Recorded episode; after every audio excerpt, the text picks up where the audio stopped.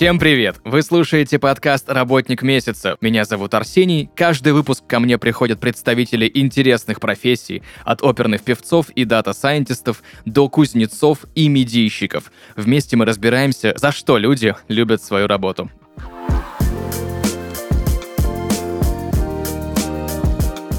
Друзья, и сегодня в подкасте «Работник месяца» Светлана Сагеза, игропрактик, организатор крупнейшего в России фестиваля трансформационных игр, а также создатель проекта «Мир игропрактики». Светлана, привет. Привет. Честно тебе признаюсь, я вообще никогда не слышал о том, что есть такая профессия. Давай более подробно разберем, кто такой игропрактик и чем он занимается. Давай. Есть такая э, тема, как трансформационные игры. Обычно люди удивляются и спрашивают, что это Лила или что это Генезис. Я говорю, да, что-то типа того. Просто есть игры, в которые играли многие уже, да, ну, те, кто интересуется саморазвитием и самопознанием. И у них есть представление по этому. Да, это похоже, но тем не менее разнообразие трансформационных игр поражает. Их огромное количество сейчас уже на разные темы. И э, вот человек, который работает э, с людьми посредством трансформационных игр, называется игропрактик.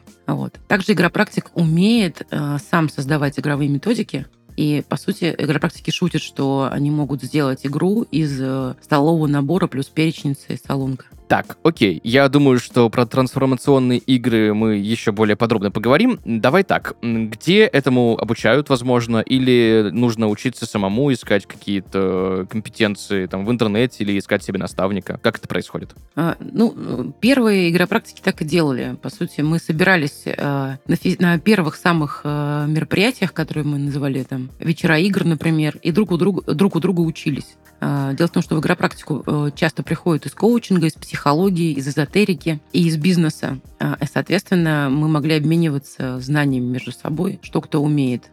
И, соответственно, э, таким образом э, приобретали знания. А сейчас уже, после того, как мир игропрактики, э, это мой проект, организовал обучение, можно приходить и обучаться у нас. То есть у нас собрано все лучшее, что можно себе представить для игропрактика. То есть и как задавать правильные вопросы, как работать с метафорическими картами, как э, держать групповую динамику и прочее, и прочее, и прочее. Ну, то есть, наверное, не очень будет интересно э, слушателям про такую, скажем так, э, внутрянку слушать, чему конкретно учат в игропрактике. Вот этому и учат. Мне всегда интересно, почему разные специалисты вообще решают посвятить свою жизнь определенным профессиям. Как ты решила стать игропрактиком? Ты пришла туда из бизнеса или из коучинга? Вот расскажи про свой путь. Я э, пришла из э, карьеры HR. То есть я сделала карьеру HR и пришла из западной компании, причем э, с прекрасным соцпакетом, с Э, медицинской страховкой. То есть у меня было все, но я понимала, что я больше не могу. Вот так это примерно было. И э, мне хотелось чего-то, а чего я не понимала. То есть я пробовала тренинги, я пробовала психологию, ну, тем больше по образованию психолог. Э, я пробовала э,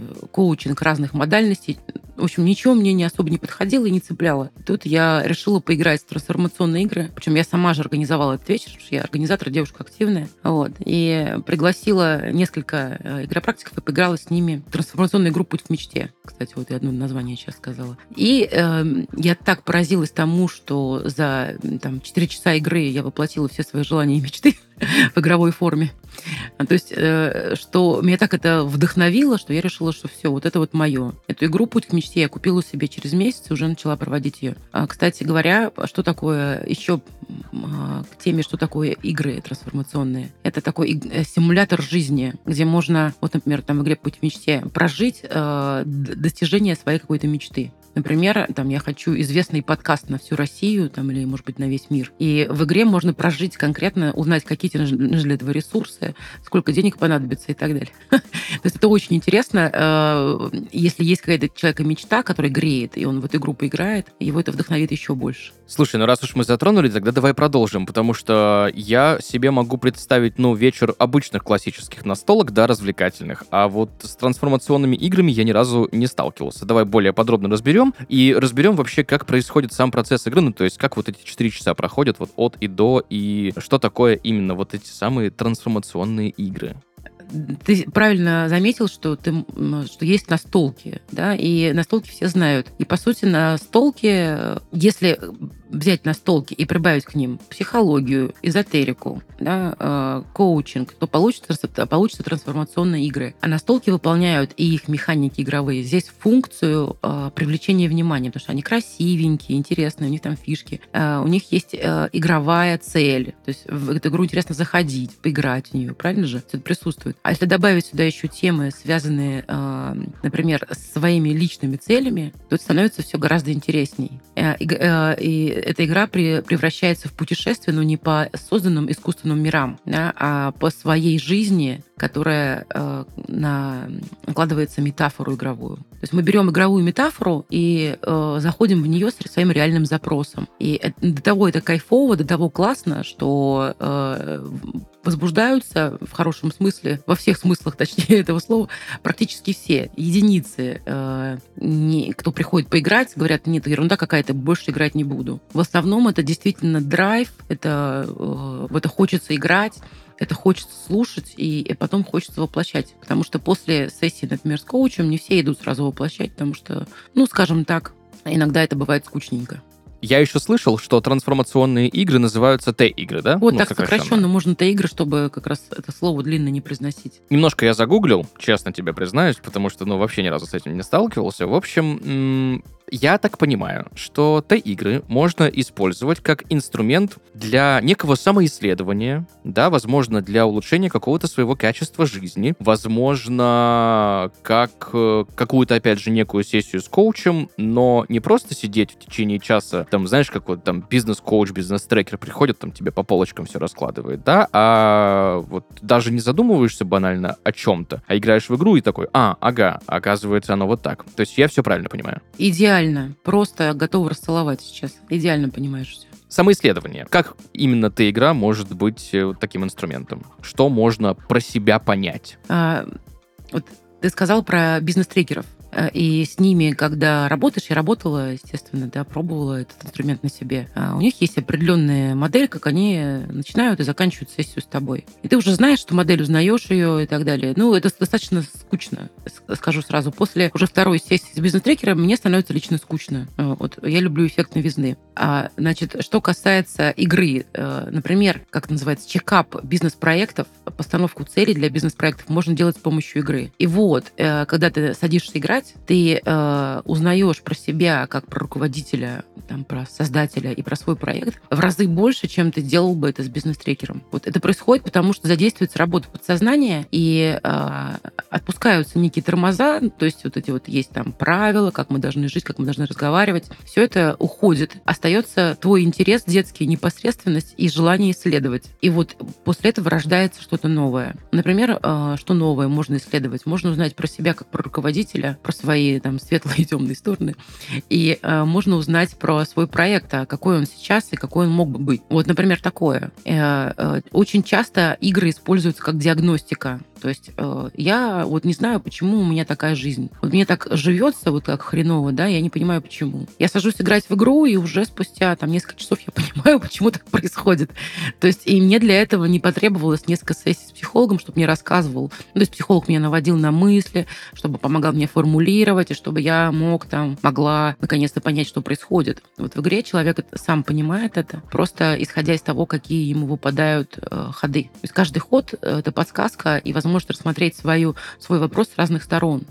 Это безумно интересно. Возможно, звучит это не так интересно, как на деле, но когда садишься играть, заходишь с реальным запросом и видишь, вот как тебя подсвечивает его игра, просто вот это такое поднимается, такая поднимается энергия в теле. Не просто в голове начинают мысли, а в теле поднимается энергия. Тебе хочется еще больше узнавать, еще и еще, и поэтому люди приходят снова и снова на игры. Ты вот сказала, как э, некий ресурс э, контроля, да, чекапа. Мне, знаешь, что интересно? Вот эти игры, они, как бы тебе так объяснить-то? Вот давай на примере попробуем. Есть, э, ты говоришь, что есть элементы психологии. Вот в психологии есть психологические и психометрические тесты, да? Там все понятно, идет разработка долго теста, его потом проверяют, проверяют какие-то данные, окей. Есть ли что-то подобное в этих играх? Как вообще понять, насколько достоверна та информация, которые ты получаешь в процессе игры, или, э, ну, то есть, есть ли какие-то метрики? Давай так. Но все-таки игра — это не тест, э, это несколько другая вещь. Я понимаю, о чем ты говоришь. Э, действительно, чтобы валидировать тест, нужно много раз его туда-сюда прогнать, и делать должны специалисты. Но дело в том, что игра и твои результаты в ней, они субъективные. То есть их никто не будет а, причесывать и делать так, так, чтобы они соответствовали там, нормам каким-то. Ты получишь результат, и он будет субъективен, но он будет самый классный для тебя. Здесь есть такая тема, а, можно ли играть в те игры людям, а, скажем так, ну, с психиатрическими диагнозами, да? то есть особенно если мы говорим про большую психиатрию, нет. Все-таки это инструмент для здоровых людей. Ты знаешь, я, забегая вперед, зашел на сайт твоего проекта. Так. Да, о нем мы еще позже поговорим. Э, зашел в раздел игр угу. и увидел их там столько, столько страниц с этими играми, что ну, у меня аж глаза разбежались. Сколько вообще существует трансформационных игр? Как вообще эта игра разрабатывается? Кем? Какие этапы? Вот об этом подробнее расскажи, пожалуйста. Игр сейчас существует уже свыше тысячи. Ну, по крайней мере, то, что мы можем у себя на сайте посчитать. А э, не все далеко авторы игр разместились у нас, поэтому я не могу сказать точное количество. Свыше тысячи. Ну вот. Кто-то говорит, что свыше уже трех тысяч игр существует. Дело в том, что игры разрабатывают э, иногда внутри компаний, и о них ну, просто свободный рынок не узнает никогда, потому что это разработка для компании. Вот. Э, те, кто есть на свободном рынке, они, как правило, есть на сайте Мира игропрактики. А, как разрабатываются игры? Да, есть специальная технология, безусловно. Э, есть вещи, из которых игра обязана состоять. Ну, во-первых, мы, я говорила уже об этом, игровая составляющая, которая, кстати, часто берется у настолок, потому что настолки делают э, сумасшедшие гики, да. Вот психологи, к сожалению, не такие сумасшедшие гики, и поэтому они так не могут столько э, игровых механик придумать и механизмов. А у настолок поиграв на столке, можно понять примерно, какие э, механики можно к себе перетянуть. Ну, например, самая простая механика кинь-двинь да, чтобы понятно было, о чем я говорю. То есть кидаешь кубик и передвигаешь фишку. Но дело в том, что таких механик, их множество. Это самая простая. Вот. Э,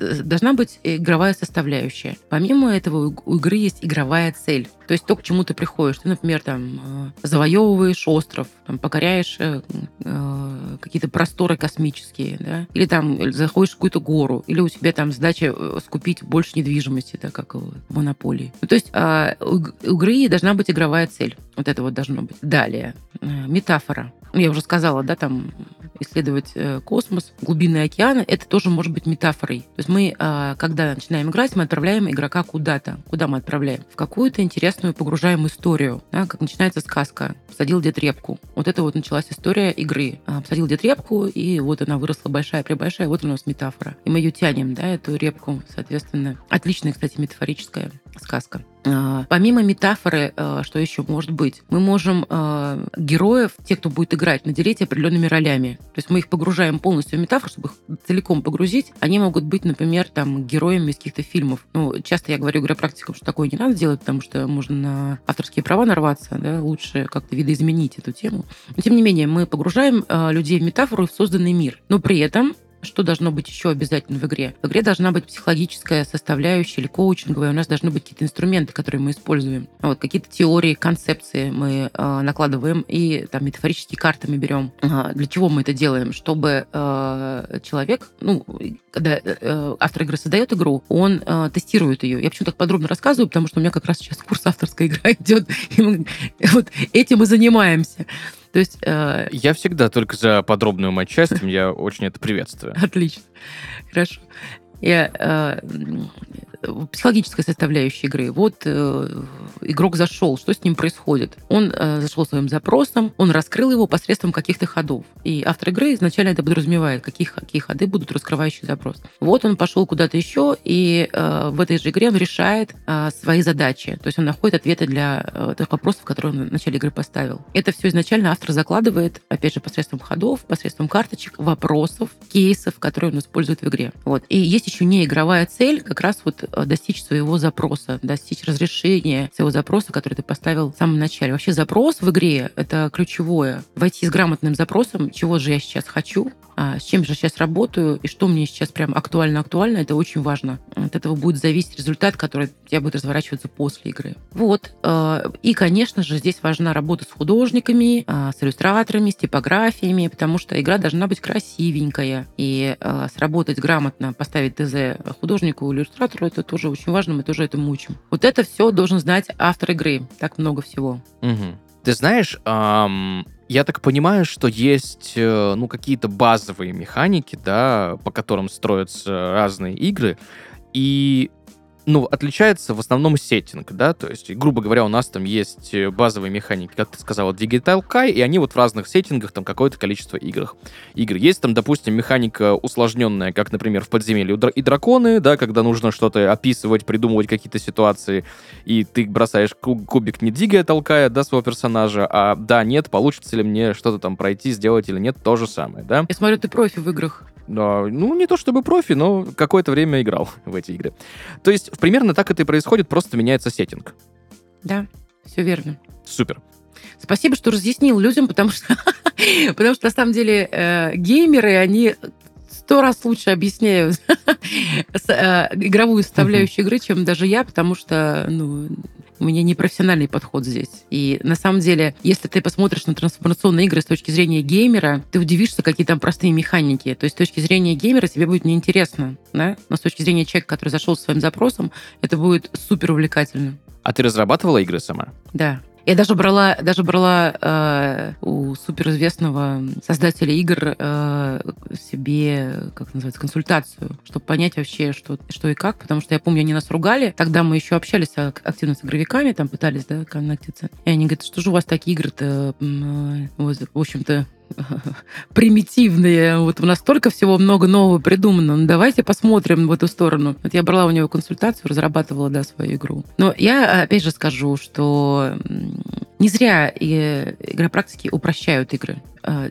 Потому что это, э, если взять вот эту всю сложную тему, э, сколько игровых механик может быть в игре там, на столке, и натянуть ее на психологическую игру, будет слишком мудренно. Вот так. То есть мы уйдем от психологической составляющей, пойдем играть, разбираться, что там, где у нас. Как ты думаешь, если немножко фантазировать, потому что есть огромное количество настолок, которые превратились в видеоигры либо в приложения игры, да, на мобильное устройство. Есть ли что-то такое в игропрактике? И могут ли появиться какие-то мобильные игры или видеоигры на какие-нибудь приставки или компьютер? Как ты думаешь? Ну, это тема, с которой мы несколько лет назад а, активно пытались работать. А Потом, если честно говоря, я перегорела. э, Объясню почему. Потому что я поняла, что игра без ведущего, без игропрактика, она довольно скучненькая. Здесь можно э, найти, ну, что ты там поймешь. Ну, у- окей, даже если у тебя будут крутые вопросы. Может быть, ты видел, что есть игра та же Лила, э, на есть и в приложении и так далее. Вот тебе там попадает какая-то карточка или вопрос. Ну и что ты? Ну, посмотрел ты на этот вопрос и пошел дальше. А, фишка в ведущем, который тебя умеет грамотно направить, вовлечь, заинтриговать, и ты тогда будешь с удовольствием играть. Если ведущего сделать, э, такая мысль тоже была в виде какой-то там, не знаю, Маруси или кто там, Алисы, да, которая будет с тобой разговаривать, это тоже неинтересно. Ну, неинтересно это все. игра — это прежде всего общение. Почему говорят, что игры, да, там, ну, вот особенно в моменты ковида, во времена ковида, все так стремились играть, и настолько это было популярно, люди вообще там каждый шанс ловили онлайн сыграть. Онлайн, кстати, мы играем. Вот, потому что это общение, э, ты общаешься и с ведущим, и с игроками, и вы про друг по другу узнаете за одну игру столько, сколько ты, может быть, за всю жизнь про там, своего там коллегу на работе не знаешь. То есть про людей для людей. Да, это про это. Я знаю, что ты организовывала крупнейший фестиваль Т-игр в у нас в стране, назывался «Большая игра». Давай более подробно об этом поговорим, что это за фестиваль, как это проходит, как это проходило, сложно ли вообще организовывать какие-то такие масштабные вещи. Давай, рассказывай. Хорошо. Я до сих пор его организовываю. Вот уже 8 лет. Я с него, собственно говоря, и начала в игропрактике. А, ш- как это проходит? Мы приглашаем э, порядка 100 игропрактиков, которые приходят со своими наработками, своими созданными авторскими играми и проводят их для тех, кто приходит поиграть. А моя аудитория моего проекта в основном люди, которые в будущем станут игропрактиками. То есть а, люди, которые просто хотят а, там что называется, как же их называют, те, кто ходит с тренинга на тренинг, такие путешественники по самопознанию, вот они приходят к нам реже. К нам все-таки приходят те, кто уже для себя приметил эту профессию. Вот. И мы, э, по, сути, я свожу этих людей в одном пространстве. Э, приходят игропрактики и игроки, э, и играют. Э, Помимо того, что у нас есть игры которые простроены по расписанию, а, которые управляются ведущими и так далее. Есть динамика некая, которую мы включаем. У нас еще есть э, игра в игре. То есть мы, как правило, делаем тему фестиваля, чтобы люди могли принарядиться, красиво одеться. Вот. То есть к нам приходят часто, там, например, ушки одевают, хвостики, ну кто что гораздо. вот.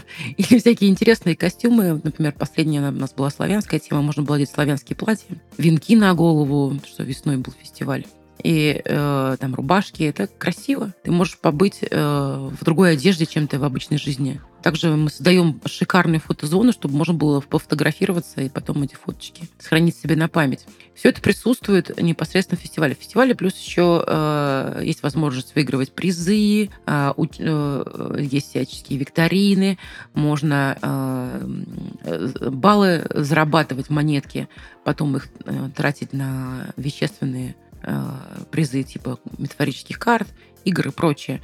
То есть человек приходит, и он два дня полностью, два дня полностью погружается в эту с нами созданную реальность игровую. Люди, как правило, просто в восторге, столько у них эмоций от того, что можно, вот оказывается, в реальной жизни вот так вот можно веселиться, оказывается, вот так вот можно общаться с незнакомыми людьми совершенно открыто, ничего не боясь и рассказывая о себе как есть. Да? И быть собой все эти два дня, и веселиться как ребенок, э, несмотря на то, что там приходят все-таки люди за 30, за 40 лет, это не молодые совсем люди. То есть люди веселятся по совершенно детски, по ребячьи. И я вместе с ними. Вот этот момент, когда можно своего внутреннего ребенка отпустить и сделать внешним, да?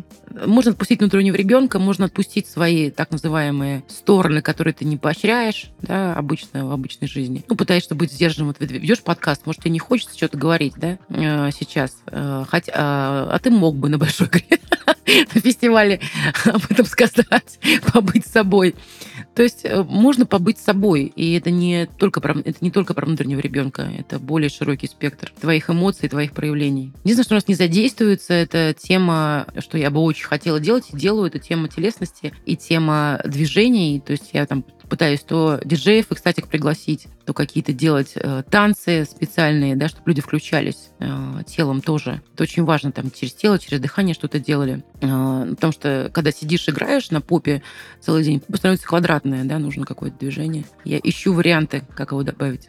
Сколько по времени длится фестиваль? Два дня э, с 10, ну, 10 начинается у нас регистрация, до 8 вечера. Как часто в год? Сейчас три раза в год, а раньше было чаще. Три, э, последний даже был два раза в год. Э, раньше, когда у меня было больше энергии, я еще возила фестиваль в другие города. У тебя еще есть проект «Мир игропрактики». Давай более подробнее про него поговорим. Что это за проект, как ты его решил создать, собственно, для чего? Да, проект «Мир игропрактики», ну, собственно, большая игра, фестиваль — это часть проекта «Мир игропрактики». И э, я уже говорила о том, что мы начинали с него, да, с этого, я начинала с этого фестиваля. А мир игропрактики, почему он появился? Потому что он включает в себя...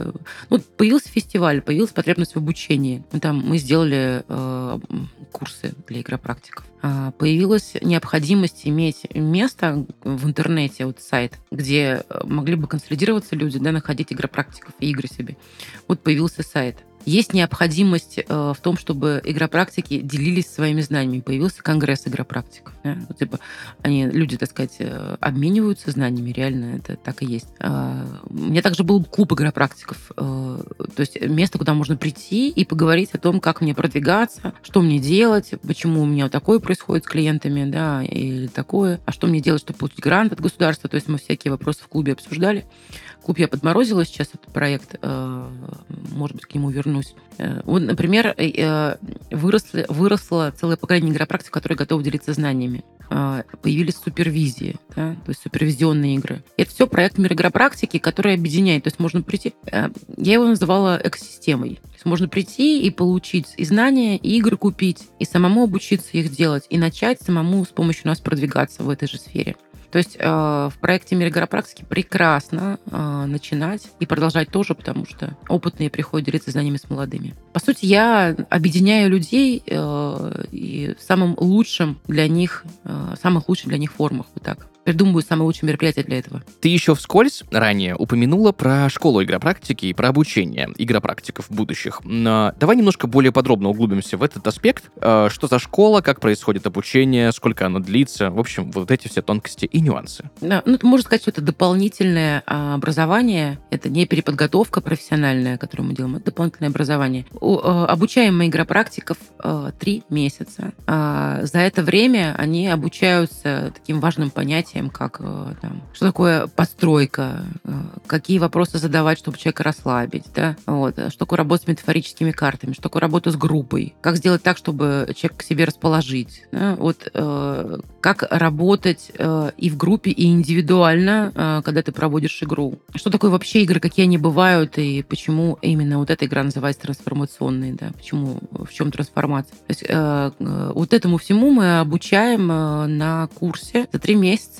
люди успевают не только эти знания получить, но и применить, потому что их задача провести 10 игр за курс. А потом еще я им провожу супервизионную игру, чтобы они могли об меня, скажем так, от- отразиться, отрефлексироваться и понять, что с ними все хорошо, они готовы идти проводить игры. Ну, я так понимаю, что супервизионные игры — это аналог э, прохождения супервизии у психологов. Да, ты очень много знаешь и про игры, и про психологию. Светлана, давай так. Есть у меня некоторое количество вопросов, которые я задаю каждому гостю, который приходит в подкаст «Работник месяца». Для тебя, в твоей профессии, что самое-самое сложное? Рутина самая для меня сложная. Восемь лет я занимаюсь игропрактикой. И я все эти годы делаю фестивали. Представляешь? И я знаю, как его делать, естественно. Но я повторяю снова и снова, снова и снова. То есть я пытаюсь что-то новенькое добавить каждый раз, потому что мне скучно делать одно и то же. Но вот э, мне все время хочется новизны, для меня сложно повторять рутину. Но тем не менее, меня именно за это и ценят. Потому что э, другие, скажем так, люди, кто начинал в свое время, э, не выдержал этого марафона, бросил. А я, видишь, 8 лет уже у руля. За что ты любишь свою работу? То, что она необычная, ну, я имею в виду по тому, как она воздействует на людей. То, что люди выходят из своих привычных рамок и а, начинают относиться к жизни как к игре. И, наверное, самое важное для игропрактика, вот эта вот фишка, я играю в мою жизнь. То есть я поставляю э, к любому своему сложному опыту слово «игра», да, и все совершенно становится, выглядит по-другому, становится легче, проще. Игра в подкаст. Возможно. Хм, Кстати, Да. почему бы нет? Что бесит? В работе? Что-нибудь есть, что раздражает? Вот, знаешь, не прям чтобы на постоянку, чтобы прям что-то сильное, но вот какая-нибудь мелочь, да, она у нас у всех, у каждого есть, которую вот хочется бы поменять. Ну или хочется, чтобы этого было поменьше. Наверное, ну, ты знаешь, у меня даже, э, я бы раньше сказала, чтобы люди приходили более такие уже настроенные, да, и да и меняются, я меняюсь, клиенты меняются. Нет, наверное, ничего такого. Я сказала уже про рутину, вот, на, про клиентов подумала, но тут же вспомнила, что как только я меняю к ним отношения, они меняют ко мне.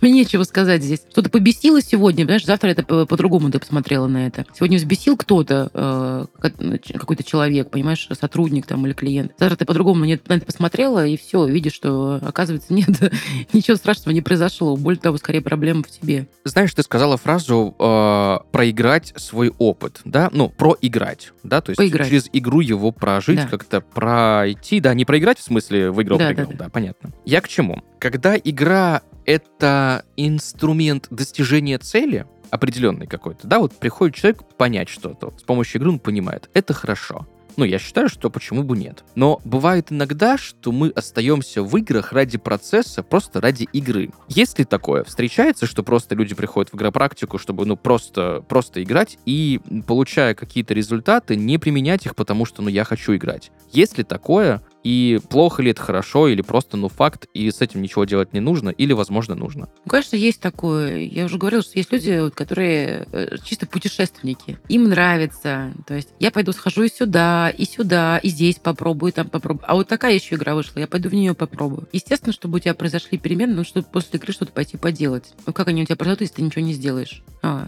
вот. Соответственно, э, э, для этого игропрактик делает по максимуму, а игрок берет свои 50% да, на себя ответственности идет и делает. Если этого не происходит, ничего в жизни не меняется. Происходит, э, происходит то, что наз- называется золотая пыль, да, знания, которые никак не применены.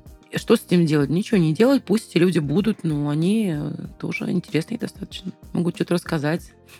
Свои 50 сделать на 100, а дальше как пойдет. А ты имеешь в виду по результату в игре? Ну, свои 50%. Да. Вот ты говорил про 50%, да? Да, вот свои 50% сделать на 100%, а дальше... Да, для игропрактика это очень, кстати, ценно. Это одна из ключевых вещей, чему обучают и психологов, и игропрактиков, не брать на себя ответственность за того парня. Да, ты вносишь свою лепту, свои 50%, а человек берет на себя свои 50%. И, соответственно, э, от этого получается классный результат. Игра-практика нужна каждому. Затрудняюсь ответить. Я бы сказала, что любой человек может прийти поиграть и получить кайф. А нужно ли каждому человеку э, играть, менять свою жизнь, я не уверена. Вот, потому что мне кажется, вот смотри, я смотрю на себя, мне кажется, тебе было бы интересно прийти поиграть э, в бизнес-игру, причем не банальную, и попробовать поиграть со своим проектом. То есть ты, возможно, бы прям расширил бы видение свое про проект. Ну, то, что я про тебя знаю, потому что я тебя только вот первый раз вижу. Э, Тебе бы э, интересно было бы, на мой взгляд. Если говорить про э, других людей, которые, ну, может быть, даже не касались этой сферы, и даже в настолке в обычно не играли, ну зачем им приходить? Светлана, спасибо тебе большое за погружение в твою профессию. Для меня вообще супер новую, супер удивительную. Я, честно, до того, как э, мы решили записывать сегодняшний выпуск, вообще даже не пр- представления не имел, кто такие игропрактики. В общем, спасибо за расширение кругозора, за представление э, св- своей профессии и за сегодняшний разговор. А Тебе спасибо большое, Арсений. Очень умный собеседник, знающий и подкованный. Очень приятно. Спасибо. В завершении главный совет, наш классический главный совет э, от наших гостей, нашим слушателям, что бы ты порекомендовала людям, которые, возможно, в будущем захотят стать игропрактиками. Приходить к нам на фестиваль, посмотреть, кто такие игропрактики, поиграть в игры и понять для себя, подходит ли эта профессия. Вот, только так, через собственный опыт, э, через ощущения в собственном теле. Наверное, здесь э, без э, любви к людям и без любви э, к игре, как понятию, да, не получится ничего. Вот Если ты любишь поиграться, пошутить, да, там, повеселиться, тебе хорошо от общения с людьми, тебе кайфово, ну, точно игропрактика твое. Супер. Спасибо большое за рекомендацию и за совет. Друзья, сегодня в подкасте «Работник месяца» Светлана Сагеза, игропрактик, организатор крупнейшего в России фестиваля трансформационных игр, а также создатель проекта «Мир игропрактики». Светлана, еще раз спасибо тебе большое за сегодняшний разговор. Спасибо. Друзья, на этом у нас все. Услышимся в следующих выпусках. Пока-пока.